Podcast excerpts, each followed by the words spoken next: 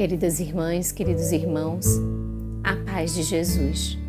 Aqui é Luciane Bahia e está no ar mais um podcast Café com Espiritismo.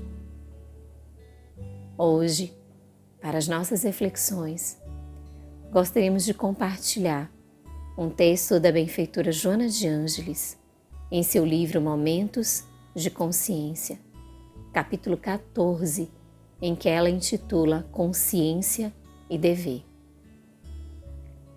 Vamos escutar a benfeitora. Em razão dos projetos fantasistas que se propõe, a criatura humana estabelece normalmente sua escala de valores prioritários, longe da realidade espiritual. Os impositivos imediatos prevalecem nos seus conteúdos eleitos como aqueles que devem ser conquistados, fixando as bases do seu comportamento na busca dessas realizações.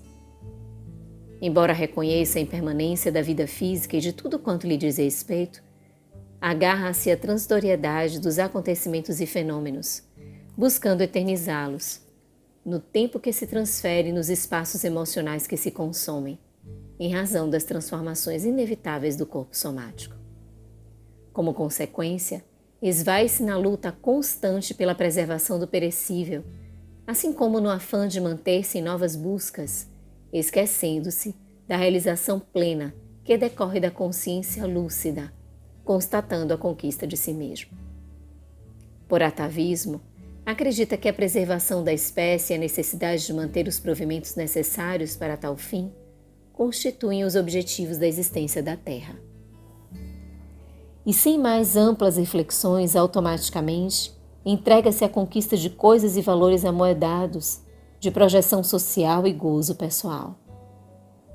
As suas áreas de movimentação emocional são restritas, o que gera com o tempo e a repetição as graves neuroses que propelem as fugas espetaculares, aos conflitos, aos sofrimentos mais acerbos. O ser humano é aquilo que pensa, que de si mesmo elabora, construindo, mediante o pensamento, a realidade da qual não logra evadir-se. As suas aspirações íntimas, com o tempo, concretizam-se e surpreendem-no, às vezes quando já não as acalenta, pois que há um período para semear e outro que corresponde à colheita. O êxito de um empreendimento depende, por certo, do empenho que alguém se aplica para a sua execução.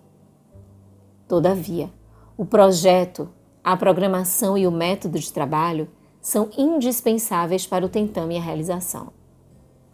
A ideia, pura e simples, necessita de indumentária para ser expressa. E a forma como se apresenta depende, responde pelas conquistas que produz.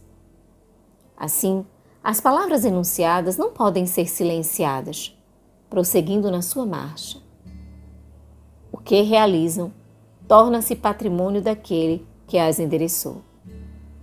A consciência lúcida mantém-se vigilante, a fim de não gerar conflitos e sofrimentos para si mesma através dos conceitos infelizes emitidos e das ações perniciosas praticadas.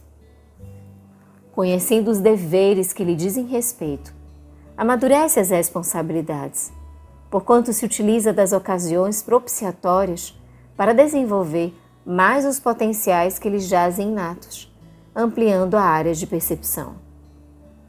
A consciência do dever não é resultado dos arquétipos mitológicos, e sim das conquistas morais que promovem a criatura, liberando-a dos instintos agressivos, da libido, das paixões asselvajadas. Pode-se medir o estágio de evolução do ser pela sua consciência de dever. A ausência dela indica-lhe o primarismo, mesmo que haja realizado conquistas intelectuais, enquanto que a sua manifestação revela todo o processo de armazenamento de valores ético-morais. A inteligência reflete os esforços que se exteriorizam pelo cérebro, enquanto a consciência promana dos refolhos do espírito. Fase da tua existência terrestre um patrimônio de eternas bênçãos. Amor e geração, a, a equanimidade o dever lúcido marcharão contigo, proporcionando-te estímulos e mais conquistas, sem que o cansaço, o tédio e a amargura encontrem pouso em teus sentimentos e disposições. Cada dificuldade e problema se te revelarão desafios. E se por acaso malograres, toma a atitude de Santo Agostinho conforme declara em bela comunicação em O Livro dos Espíritos, nos comentários da questão 919. Fazei o que eu fazia quando vivi na terra.